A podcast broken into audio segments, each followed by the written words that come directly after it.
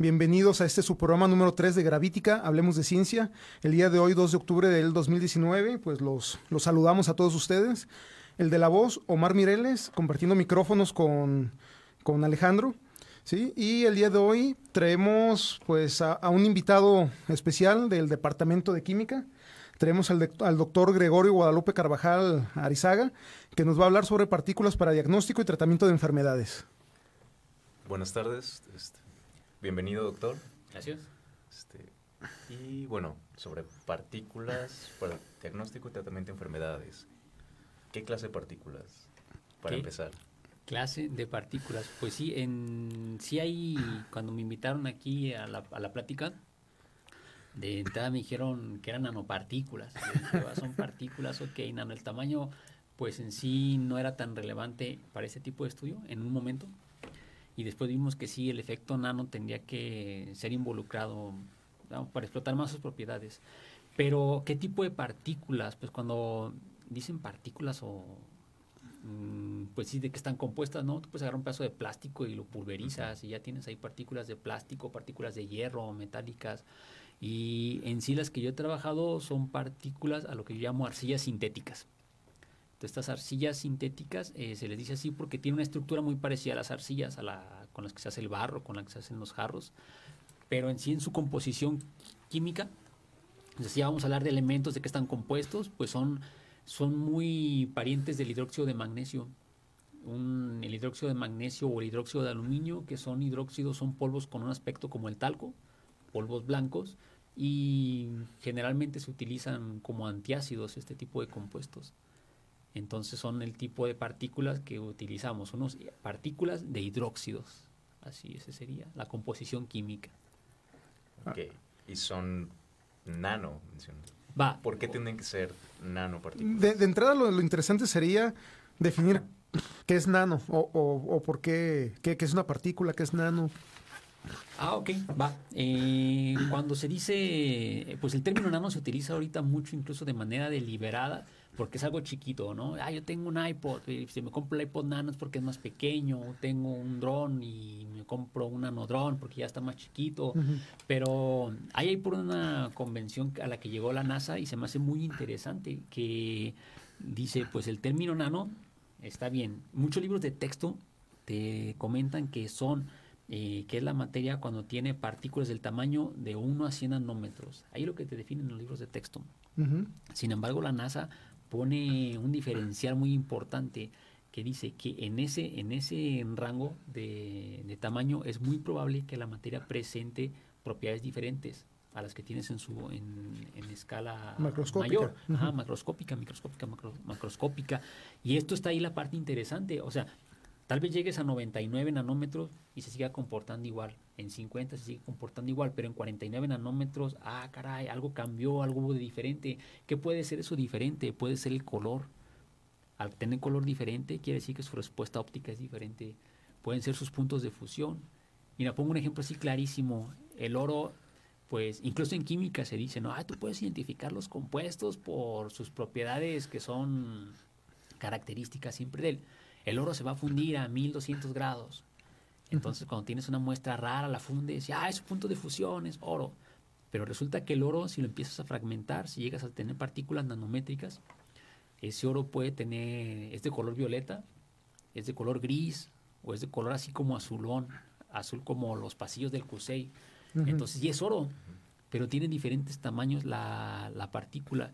Y luego otra cosa muy interesante, tú depositas una película de oro sobre un papel así, o un pedazo de vidrio y te queda rosita. Al siguiente día vas y esa película que era uniforme sobre el pedazo de vidrio se disgrega como cuando colocas aceite en el agua que se empieza a aglutinar en unas ciertas zonas. dices, oye, ¿qué onda? ¿Por qué el oro fluyó a temperatura ambiente? Y entonces no, no lo calentaste a 1200 grados. Ese es ese tipo de propiedades diferentes. Entonces, que cambian. Y dice la NASA, mira, si ese tamaño ya cambió, entonces sí dile que es una nanopartícula.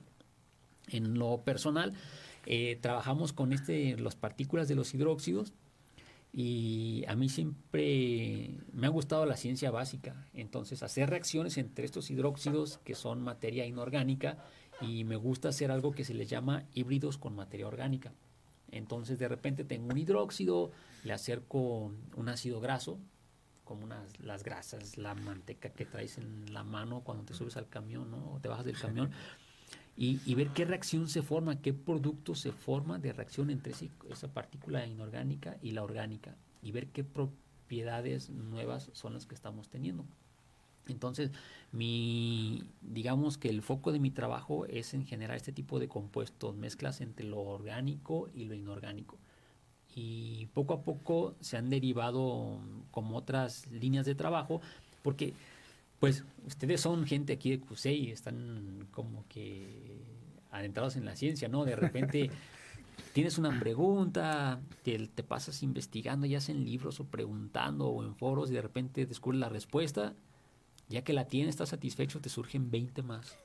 O sea, es una dendrita así bien gacha. Y luego, ¿a cuál te enfocas primero en responder? Entonces, eso, lo que ha sucedido con nuestros trabajos, que qué bueno que ha sucedido, ya cuando completamos una pregunta, completé la reacción de esta cosa orgánica con inorgánica, de repente, ay, ¿para qué sirve? Y hay muchos colegas, es la parte rica de estar aquí en CUSEI. Y expones tu trabajo, platicas en los corredores y de repente, oye, ¿y qué pasa si empezamos a buscar alguna aplicación? Y, ya tu trabajo puede llegar a, un, a una cosa que sea aplicada, ¿no? Ah, perfecto. todo esto de nanomateriales, creo que ahorita estamos teniendo un boom a nivel mundial. Sí, muchos equipos eh, internacionales están haciendo trabajos muy pioneros sobre, pues, sobre diferentes materiales, sí, buscando aplicaciones. ¿Ustedes lo están trabajando enfocado a, puras enfermedades, a, diagnóstico o, tienen una línea más amplia de, trabajo? Ah, mira, mi línea de trabajo, yo no estoy, ah, va, yo no estoy obsesionado con lo nano, ¿sí? Entonces de repente combino dos compuestos y si mis partículas no están en tamaño nanométrico, no me, no me obsesiono ni me, ah, ni me deprimo. Simplemente, oye, te pongo un ejemplo muy, muy claro, ¿no? Eh, en una conversación con un colega, eh, en Cuba me dice, oye, yo produzco ácido cítrico del bagazo de caña, ¿y será que con tus partículas lo podemos remover? Pues no sé, vamos a calarle. Y de repente resulta que con un hidróxido de aluminio se pudo. Y pues sí, tienen tamaños nanométricos y eso, no buscábamos lo nano, pero se pudo. Y luego se da un fenómeno eh, muy chistoso que a una cierta temperatura empieza a captar el ácido cítrico. Dice, se puede remover. luego lo empieza a calentar y resulta que capta menos. Entonces, con los análisis de los datos te das cuenta que se puede, eh, con ese tipo de partículas, tú puedes con la temperatura hacer un switch regular. Oye, le pongo a 30, de 30 a 60, va a capturar. Lo, le subo a 70 grados, o sea, 10 más, y, y empieza a liberar. Y está padre porque tienes un sistema que te captura cierta temperatura, después otro lo calientas más y te libera. Y te evitas de broncas de reacciones químicas para purificar un compuesto de interés alimenticio, ¿no? Entonces, así es como, te digo, no buscamos la aplicación en ese momento, pero sin obsesionarnos en si es nano. Y ya, pues, en este caso ahorita, la plática me dicen partículas para el diagnóstico de enfermedades. En este caso, sí hay que controlar el tamaño. Es muy importante porque este tipo de, de hidróxidos su tamaño te va a ayudar en, bueno, hay unos, unos eh, fenómenos muy, muy interesantes. A veces el tamaño te puede decir si se, para empezar, si te va a poder, se va a poder inyectar. Ah, si la partícula es muy grande, dices, no, pues nos está tapándome la jeringa, ¿no? Y ya cuando entre se va a hacer un cúmulo y no va a fluir. Es una, si son nanométricas, nanométricas, uno de los principales problemas de la materia, mm, eh, de las partículas nanométricas es que tienen un área superficial extremadamente alta y es muy reactiva. Entonces, yo digo así, para una mnemotecnia, a lo nano no le gusta ser nano. Una nanopartícula se encuentra otra, ¡pum! y se fusionan. Entonces también, si nos vamos a partículas tan pequeñas como 5 nanómetros, es muy probable que ellas cuando se encuentren se van a aglutinar ah, y te van a hacer otro tapón. Entonces, pero ya cuando dices, a ver, entre 100 y 150, entre 100 y, y 300 es como comúnmente, para empezar, en la síntesis más fácil. No necesitas muchos controles este, tan detallados en tu síntesis. Lo que cualquier alumno, la primera vez que hace el experimento, le salen como entre 100 y 200. Y son los tamaños eh, Ah, pues si salen entre 100, según los libros de texto, ya son nanopartículas. Sí, ya, ya pasan, ya, ya, ya Pero entran. una parte padre que en ese, eh, en- con ese tamaño, pues sí puedes tener una suspensión. Si las pones en agua, tú las ves como una cosa lechosa, una suspensión lechosa y es estable, eh, te permite manipular en los siguientes ensayos biológicos, ¿sí? Eh, entonces, ah, me perdí aquí un poco. Sí, es- es- estábamos viendo lo de... eh, estamos eh, viendo como las aplicaciones que tiene hacia, hacia la parte médica. Ah, ya, si lo tenemos, eh, si, si tenemos algún tamaño, habías comentado que si son muy chiquitas, van a tender a hacerse bolitas. ¿sí? Sí, y- pero hay un tamaño óptimo. Sí, entonces depende, eh, puede ser entonces esos tamaños para que puedan fluir. Ahora también, ya entre 100 y 300, también hay gradientes que te dicen, mira, en 300 va a llegar y se queda sobre las células. Encuentra una célula y se queda nada más ahí y no permea. Pero cuando ya son 200, 150, mira, estas partículas ya tienen, eh, por el tamaño, ya pueden estar sobre la membrana y, y permear. Ah. Entonces te entregarían, imagínate que haces tus partículas de ese tamaño y entran, ya cuando entran, eh, pues van a encontrar un- una condición de acidez diferente y te van a liberar algún fármaco. Es la idea de, de trabajar con ellas. Ah, ok, ok. Eh, la célula tiene muchos elementos que, que la componen. Sí. ¿Esas partículas se pegan a algún elemento en particular o, o- o son de, de- de acción mucho más, más amplia? Sí, mira, lo ideal sería que se peguen a una célula en particular, que es lo que buscamos. Entonces, va, ahora sí ya la historia sobre el tema, el título de la plática, ¿no? Partículas para el diagnóstico, el diagnóstico y el tratamiento de enfermedades. Pues a mí me, este tipo de arcillas, cuando yo entré a trabajar aquí a, a CUSEI en 2011, Eh, eh, bueno, eh, vamos a- al, primer, eh, al, al primer corte comercial de, de- del programa. Recuerden que estamos con el doctor Gregorio Guadalupe Carvajal Arizaga con el tema partículas para diagnóstico y tratamiento de enfermedades. Regresamos. Hablemos de ciencia. Les recordamos que estamos aquí con el doctor Gregorio Guadalupe Carvajal Arizaga, hablando de partículas para diagnóstico y tratamiento de enfermedades. El de la voz Omar Mireles, acompañado aquí en la, en la, en, en los en la producción con Alejandro Cortés, y en los controles Gael Echeverás y Antonio Rodríguez. ¿Sí? Eh, Alejandro. Bien, eh, mencionabas sobre estas ciertas medidas en que bien o la célula quedaba, perdón, la partícula quedaba junto a la célula o bien podía entrar a ella, ¿no? Escuché alguna vez sobre que estaban pretendiendo hacer quimioterapia eh, administrándola precisamente en este tipo de partículas. Que la idea era que la partícula pudiera entrar en la célula y dependiendo de, del pH o de si era una célula sana o no, podría abrirse o no. Este, pues por este lado, lo que están trabajando. Sí, lo que estás mencionando ahorita son funciones de reconocimiento, más que reconocimiento, es de responder a un estímulo, una partícula que te responde a un estímulo. Eh, mira, eso lo hacen los hidrogeles. Hay gente aquí en CUSEI también que trabaja con partículas poliméricas. Ellos controlan la composición del polímero, que saben que a un cierto pH, por ejemplo, se contrae o se expande. Eh, puede ser pH o puede ser respuesta de temperatura. Entonces, cuando una reconocen, por ejemplo, las células cancerígenas por lo general son más ácidas. Si tienen pH más ácidos, entonces llega el, el polímero puede estar circulando, conteniendo el fármaco, pero el momento en que reconoce un pH ácido, dice yo me, me, me expando, y al expandirse, pues los poros se abren y libera los fármacos. Entonces, lo padre de esta, de este de esta idea, de este modelo de acción, es que estaría liberando únicamente donde se encuentra una célula dañada. Y así te evitaría muchos riesgos de, de que también a las células sanas te, te- entregue el fármaco, ¿no? Que es como se hace actualmente, se inyecta y circula por todo el torrente. Eh, hacen eso también es por cambio de temperatura. Mira, una persona trae ahí el polímero, la partícula de polímero adentro, eh, le dio fiebre, ¡chum! entonces se expande porque aumentó la temperatura y te libera el fármaco que necesita. La idea es muy parecida. Entonces, a mí lo que, fíjate, yo cuando entré a trabajar a la UDG, dije, híjoles, este, yo voy a tener un laboratorio bien padre y muchos reactivos, y yo realidad, eh, pues es que la verdad, eh, pues ahora está algo limitado, pero depende mucho el ingenio.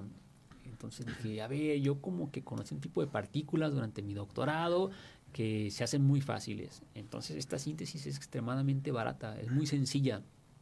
Y pues ahí conseguí reactivos, de repente empiezan a surgir apoyos que, que te dan aquí en QC y compras tu par de reactivos y ya con eso empiezas a hacer las primeras partículas. Entonces dije, a ver, yo creo que se puede trabajar de una manera muy diferente. Ya cuando yo venía aquí traía la idea de hacer este tipo de partículas, pero incluirles una, ahora sí le llamaría elementos exóticos, porque eran caros para mí. Exóticos es cuando cuesta más de 5 mil pesos el frasco. ahora ya no. Eh, pero dices, a ver, disprocio y gadolinio. Entonces, ¿qué, ¿qué, ponerle para atacar dos cosas? Algo que sea un diagnóstico y que sea un tratamiento. Entonces, hacer ahorita y voy a llegar a eso, sale eh, a tu pregunta de llevarlas a un sitio específico para que entregue un, un producto, pero además que me diga dónde están.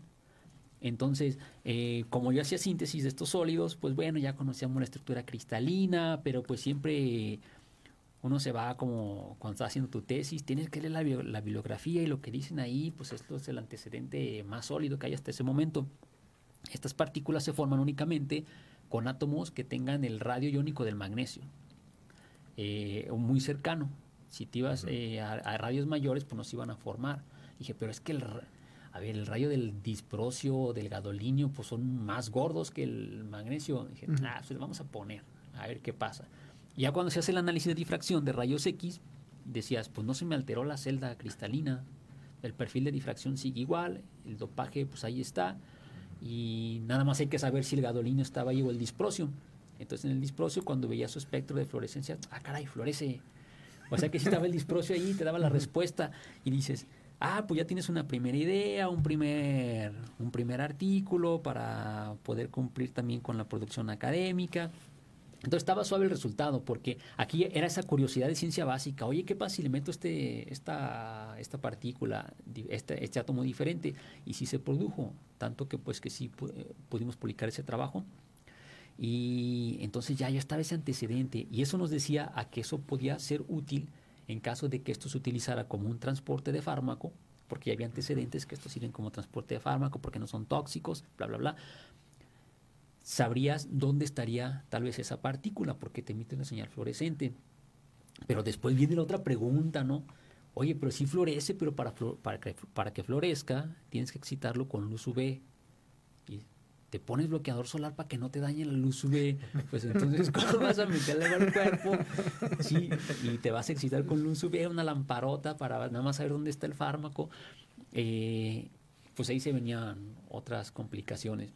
Ah, pues hay que meterle gadolinio porque eso puede servir como, como un agente de contraste en resonancia magnética, que es una técnica no invasiva. Es un imán por afuera y ya saben dónde está.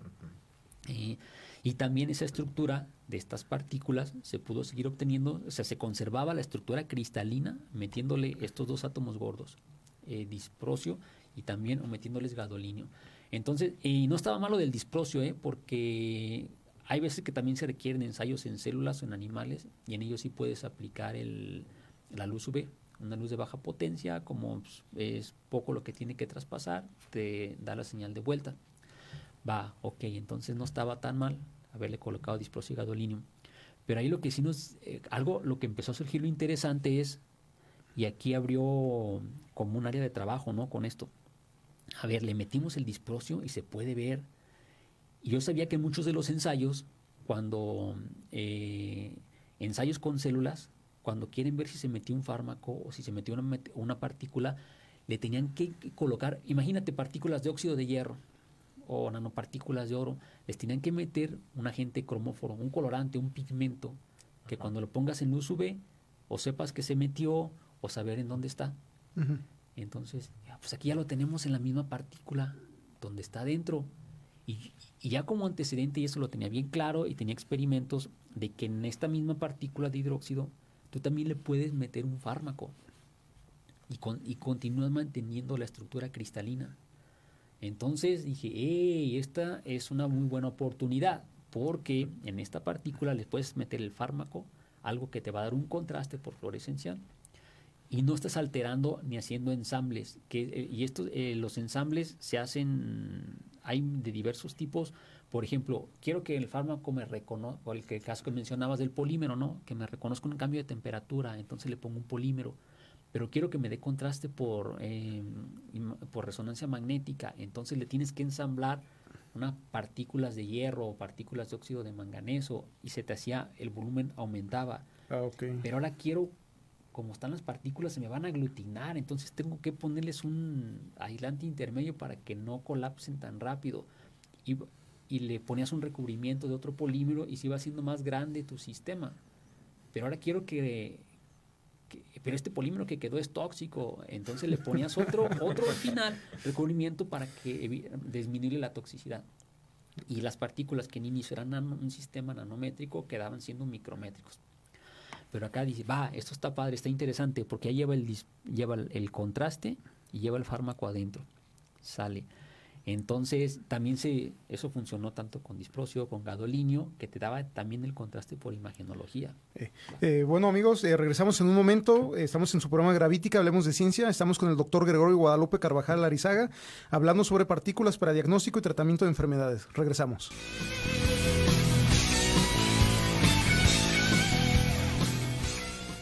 Eh, estamos con el doctor Gregorio Guadalupe Carvajal Arizaga, para los que se están conectando en este momento. Estamos hablando de partículas para diagnóstico y tratamiento de enfermedades. Antes de seguir con, el doctor, eh, les quiero recordar que este sábado es el CANSAT a las 9 de la mañana para que vengan a la inauguración. Sí, es un concurso donde se intentan poner latas. En, bueno, no, meramente en órbita, pero se intentan subir y rescatar, hacer algo de telemática. ¿Sí, eh, Alejandro? Y bien, bueno, el, en esta ocasión no tenemos efemérides como tal, pero sí tenemos fechas importantes que mencionar.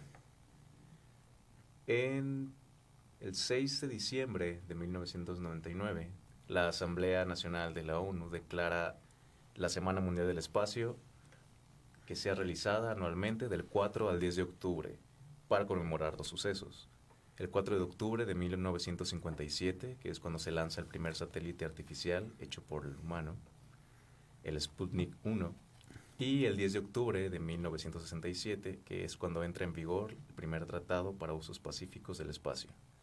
Y bueno, ¿qué es la Semana del Espacio?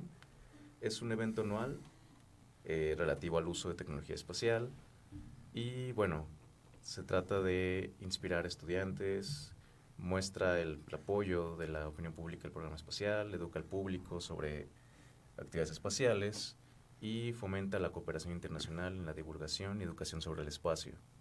En particular, se realizan eventos eh, de divulgación, talleres, ya sea infantiles o charlas más para personas interesadas en cuestiones espaciales y para quien quiera saber qué tipo de eventos, qué tipo de actividades y talleres van a estar realizándose. Eh, pueden consultarlas en redes sociales. En Facebook Gravítica Radio tenemos publicado el programa que tenemos en esta semana. Ok, bueno, regresamos con el doctor Gregorio Guadalupe Carvajal Arizaga. Doctor, estábamos hablando de que a veces, a veces cuando se intentan construir nanopartículas para transporte de fármacos, hay necesidad de empezar a construir un tipo de Frankenstein entonces vas poniendo cosas que se vuelven tóxicas, otras cosas que hacen que lo primero no, se, no sea tan tóxico y al final es una bola mucho más grande. Sí. Sí. bien, pues eh, sí, aquí entonces surgió, dije, está, eh, hay un área de oportunidad de trabajo muy interesante porque en esta, este hidróxido, en esa misma, en esa misma partícula, sin modificarla, sin alterar su tamaño, podíamos ir metiéndole estos agentes de contraste y además el fármaco iba a estar allí encajonado en su interior. Bien, eh, aquí también surgían otras cosas. A ver, si lo quisiéramos utilizar para un tratamiento de fármaco y ya tiene el antanio y el gadolinio, ¿qué onda? ¿Va a ser tóxico? Entonces, pues eh, otra vez lo bonito de QSEI, hay mucha gente y ahí un profesor que dice, mira, yo tengo ratones, tengo ensayos donde hacemos, incluso en ese momento andaba iniciando un proyecto donde colocaban, ellos compraban nanopartículas en, una compañía internacional y le inyectaban al ratón para ver si eso era tóxico o no. Entonces, como que ya tenían un experimento bien diseñado para determinar si eran tóxicas las nanopartículas. Y, puede colocar las mías, las partículas que hacíamos nosotros, entonces sí, las, las empezaron a, a estudiar. mira, hay ciertas alteraciones que te indican que pueden ser tóxicas Eh, va, pues está interesante. Entonces déjeme pensar en cómo puedo recubrirlas, pero una, un, un recubrimiento que no fuera grande, un recubrimiento que fuera exclusivamente una capa molecular de una molécula alrededor de estas partículas. Sale, pues aquí con un reactivo que tiene que ser barato. Y se lo pusimos, zoom, y se reguló la toxicidad. Ah, pues qué padre, sí se reguló la toxicidad. Y después investigando, resulta que ese recubrimiento te ayuda a hacer un reconocimiento selectivo en cierto tipo de tejidos, como por, la, eh, por ejemplo algunos tipos de cáncer eh, te reconocen este, este tipo de molécula, es una molécula pequeñita, eh, es ácido fólico, folato. Okay. ¿sí? entonces, a ver, y ahora entonces, en estas partículas ya las tenemos, ¿qué pasa si le ponemos este recubrimiento? Y otra vez a regresar al efecto de contraste. ¿Y será que continuarán manteniendo el contraste? Entonces volvíamos a regresar a esa parte, ¿no? Pero lo interesante fue que en esa misma partícula pudimos colocar fármaco, pudimos colocar los agentes de contraste y eso que te hace que te reconozca la que hace que te reconozca esas células. Y hubo un ensayo que ese estudio se concluyó en el 2018 que era muy padre. Tú ponías eh, células, ¿cómo era este, este, ensayo? Eran células sanas y células cancerígenas. Le aproximabas las partículas con el fármaco y en estas no ingresaban. Y cuando agarrabas tus partículas y las aproximabas a las células cancerígenas, hacían que se, que se interna, eh, o sea, se aproximaban y como que las absorbían más rápido por tener este reconocedor y hacía más eficiente el tratamiento. Ah, ok. Entonces sí era, sí era como una de las ventajas que tenía todo este sistema de, mantener un tamaño pequeño con todas estas funciones, ahora sí una multifuncionalidad para sí, tratamiento y diagnóstico de, la, de una enfermedad. Por eso le pusimos así al título. Y de bajo costo porque por lo que estabas contando no, no era tan, tan caro como otras alternativas. Sí, fíjate, este es otro tema muy interesante que hay que trabajar. De bajo costo en el sentido de producción, en el sentido de que yo lo puedo hacer. Ahora, cuando una vez escuché ahí un profesor que decía, no, es que mis, mis compuestos también son baratísimos porque con 10 céntimos de euro ya haces todo un tratamiento, un kilo para muchas personas. Pero hay que ser conscientes, muchas veces los científicos no nos damos cuenta de esto. Cuando esto ya pasa del otro lado, vienen sus valores agregados, vienen cosas que se disparan. No quiere decir que por ser barato, para mí pudiera ser barato para el usuario, el usuario final, lamentablemente. En, este caso, creo que la importancia de la temática, de, entrada, si yo fuera farmacéutica, creo que me llamaría la atención, porque estás creando medicina muy focalizada. Las farmacéuticas aquí en, Jalisco, en México, ¿sí le están metiendo lana a este tipo de temas? Mira, en, yo no estoy clavado en esa parte, o sea, no me he interesado, he trabajado más como, como si fuera algo de ciencia, básica, ¿sale? Eh, sin embargo, Mira, aparte de, la, de los resultados que han salido, a veces tienen aplicaciones muy potenciales, como tú lo viste. Entonces, luego, luego a proteger este, este resultado es interesante, es nuevo, vamos a ver si se puede proteger. Y en los últimos años la UDG montó una oficina que apoya mucho a los investigadores, me consta, antes no había cuando entré y me dolía la cabeza buscar a alguien, pero ahora ya estos cuates eh, le ponen todas las ganas y te apoyan muchísimo para hacer la búsqueda de si tu, tu trabajo es, es patentable y en caso de serlo, pum, te ayudan con el proceso, el trámite de, protección. Este ah, tipo de partículas están en, proceso de patente. Pero, pero a nivel de ciencia básica, así que tú digas, ah, yo, eh, Gregorio, tengo una idea de tal vez usar partículas de oro con partículas de, no sé, algo que sea realmente caro, que, que no sea tan accesible a laboratorios universitarios y que de repente llegue una farmacéutica o diga, ¿sabes qué? Nosotros financiamos para investigación. Si sale, qué bueno, si no sale, no pasa nada. Sí, sí han tenido apoyos así o todavía. Eso no, a mí no me ha tocado. De hecho, esto ha sido financiado para por un proyecto de ciencia básica de CONACID. En CONACID sí pegó, se hizo la propuesta y se, ingresó. Ahora, al estar la patente, esta oficina también de la UDG, después ellos se encargan también, hacen como su catálogo de, invenciones de toda la universidad y los promueven en su momento. Si se llegara a dar el caso, pues por lo menos está protegido y pudiera redituarle a la Universidad de Guadalajara. Ah, ok. Entonces, al menos la, universidad sí, pues sí ha puesto cartas en el asunto sobre, sobre este aspecto. Sí, de, cuidar a, los investigadores y cuidar los productos de, esta investigación. Ah, ok. Eh, bueno, amigos, eh, estamos en el tercer bloque. Sí, estamos a punto de terminar el programa. Nos queda un bloque para si tienen algunas preguntas, nos las hagan. Saludos a Rogelio Sánchez de la Cruz y a César Díaz, sí que nos lo solicitaron. Estamos en Gravítica, hablemos de ciencia. Regresamos en un momento. Muchas gracias.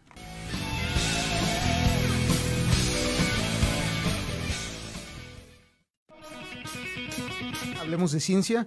Estamos en nuestro cuarto bloque, ya a punto de terminar.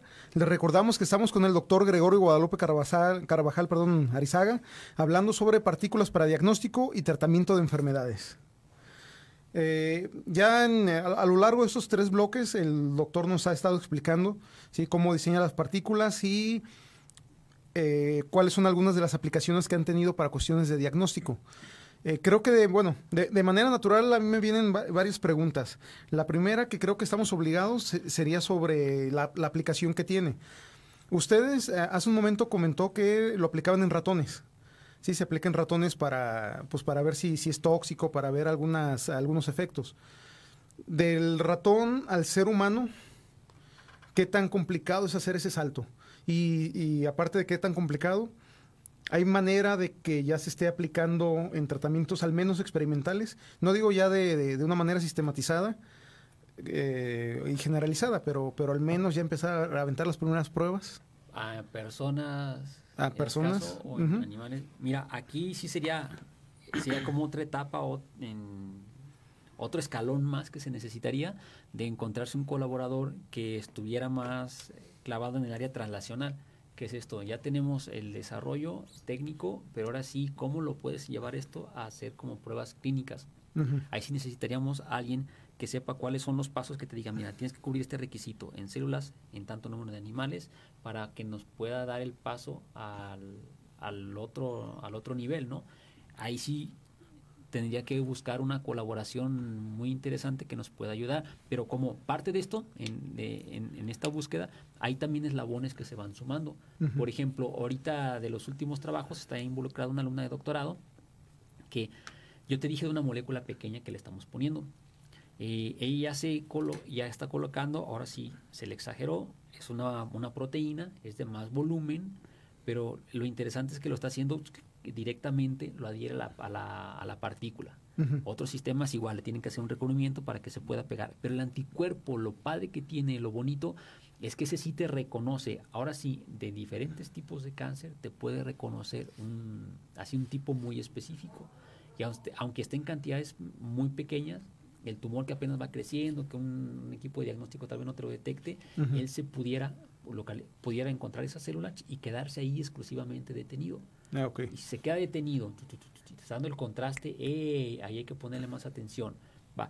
Entonces, dentro de este, de, hacer esta, esta, este reconocimiento, sigue otro tipo de ensayos. Y esto nos lo dijo en, una, en la evaluación de la tesis de esta alumna, una doctora de aquí de, de CUSEI, de hecho la doctora Puebla, que usted la habían contactado. Dice, a ver, y la selectividad que también funciona, porque podemos hacer ahora en un segundo nivel el experimento muy complejo, las colocas diferentes tipos de células en la misma caja y pones tu partícula y a ver si es cierto que la mm. reconoce realmente de entre varias que reconozca estas. Ya después que está eso, eh, me imagino que ahora sí, este ensayo in vitro, después sigue el de, el de ratones, pero sí nos haría falta conocer a la gente que esté metida en este tema relacional para que nos diga cuáles serían los siguientes pasos. Ah, ok. Entonces todavía no está... Así todavía faltan pruebas antes de pasar a, eso. Sí, imagino que sí. Ah, ok. Y lamentablemente ahorita no sé cuáles son. Pero no me preocupa porque todavía tenemos muchas preguntas ahí sí, sí, sí, que nos han surgido. parte de la belleza que, que estemos hablando de la ciencia. Sí, eh, una pregunta genera 20 preguntas más. Sí, creo que, uno siempre está con, los nervios y eso en la cabeza, pues de, dudas y dudas. Sí, ah, ok. Eh, Alejandro. Bueno, entonces seguimos. Eh, yo tengo algunas preguntas que pueden ser un poco inocentonas, ya, ya, ya, ya, bajándome un poco al, al, principio de todo esto. La parte, tú has mencionado eh, recubrimientos, has mencionado, desde de hecho, desde, desde tener la nanopartícula. ¿Cómo la hacen en la parte técnica? ¿Cómo, cómo, cómo la pulverizan? ¿Cómo meten una proteína? ¿Cómo...? Sí, toda la parte técnica creo que, que, es muy interesante. Ya, ok, se dice que hay métodos, dos métodos grandes de hacer estas partículas pequeñas o agarras una piedra que sacas un mineral de, de ahí de, te vas a un yacimiento y ¡pam! la trituras, la pulveriza, ya sea por láser, la golpeteas y la haces pequeña, no tienes mucho control del tamaño. nosotros, utilizamos, nosotros utilizamos un método que es de abajo hacia arriba. Entonces compramos reactivos puros, compramos por ejemplo, imagínate así de sencillo, cloruro de magnesio es como si te fueras al, mar, evaporas el agua del mar, agarras las sales que están ahí y agarras el cloruro de magnesio. Esto lo ponemos en agua aquí en el laboratorio, o el, cloruro de aluminio, y se, se, forma lo mismo que diluir la sal de cocina en agua. Entonces, un talco. Ahí no ves nada, porque la sal cuando la pones en agua pues, te queda todo incoloro y translúcido, no ves nada. Pero el momento en que tú le pones hidróxido de sodio, con el que se destapan los caños, automáticamente se forma un talco. Ah, ok.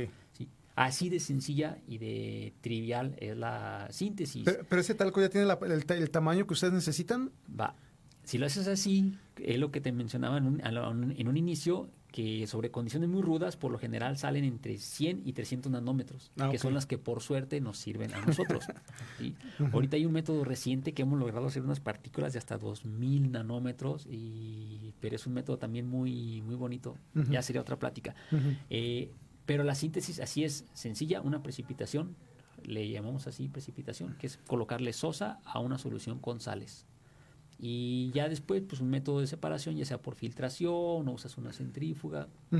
Ese es el método de obtención. Y curiosamente, en algunos casos no llama mucho la atención este tipo de síntesis. Cuando tú dices, es que yo hago mi síntesis nada más con una sal y, sosa. Y como que no traes a los alumnos, si tú quieres alumnos de posgrado y como que, ah, este nada más hace síntesis sencillas, no voy para acá. Pero sí es muy, muy sencillo eso. No, y, les está funcionando. Sí, ahora, cuando ya quieres hacer controles finos, va, viene toda la parte, todos los secretos detrás de esta receta. La cantidad de sal, no es lo mismo tener en un vaso con 100 mililitros de agua, ponerle un, un miligramo de sales, que un gramo de sales, que 5 gramos de sales, agitado o no agitado, velocidad lenta, velocidad rápida, temperatura de la que estás agitando, a la velocidad con que le añades la sosa y qué concentración tiene la sosa. Todo este jueguito, este tipo de combinaciones, sí, es todo un arte, ¿verdad? viene la parte fina. Sí, sí, sí, sí. sí, tú puedes decir, tengo chile, sal y agua, pero hazme una salsa y no a cualquiera le va a quedar con el mismo sabor. Ah, ok, entonces ya tienes a tus partículas y luego les pones recubrimientos. Ya, eso sí, a la hora de meterle un fármaco, una vez que ya tienes este talco, si tú le, le, retiraras el agua, te va a quedar un polvo. Ok. Entonces este polvo lo pesas para saber su masa, agarras el fármaco, también lo diluyes ¿Otro polvo? y los dejas agitando. Ah, ok. los dejas agitando. claro, hay que tener cierto eh, conocimiento del tipo de molécula para saber que, que, o sea, para ver que sí se pueda... Eh, internalizar en la partícula, pero es también una reacción que nada más dejas agitando, a veces pueden ser dos horas, a veces 24 horas, que es lo, la reacción más común, y después vuelves a lavar ese polvo y resulta que ese polvo ahora es la misma partícula de ese hidróxido, pero ya con el fármaco. Que si lo quieres recubrir, le pones otra solución, por ejemplo el de ácido fólico, la dejas agitando y ya, y vuelves a lavar. En, en ese caso, ¿el fármaco tiene que ser más chiquito que la partícula original? Eh, no necesariamente. Así para que se metan, porque también hace rato estaban diciendo, bueno, la temperatura lo puede activar, puede hacer un sucheo y de repente puede permitir que el fármaco salga. Entonces, ¿dónde? ¿Cómo, cómo, Eso en el caso del ácido cítrico. Acá lo que haría eso es que, de hecho, en sí, el fármaco entra por un efecto de cargas iónicas. En sí, son fármacos que deben tener alguna carga iónica y van a ser liberados porque van a competir o con un efecto de cargas. Tenemos un montón de sales en el cuerpo. Ah, ok. Entonces van a estar, pueden estar pegados. Sí. Y simplemente se, se descargan y se, se liberan. sí, pero van a estar por dentro. Ah, Entonces, otra es que cuando la partícula es pequeña y entra en la célula, ahí es cuando se va a disgregar esta, esta partícula de, del hidróxido y pues ya va a dejar suelto a todo el fármaco que traía adentro. Ah, ok. Ok, ok. Y ya sobre eso ustedes ya le ponen algunos recubrimientos para que detecten algunas células en particular, ¿Qué es lo que estás diciendo sobre... Eh, sobre... Pues sí, el recubrimiento sería como el anticuerpo, ¿sí?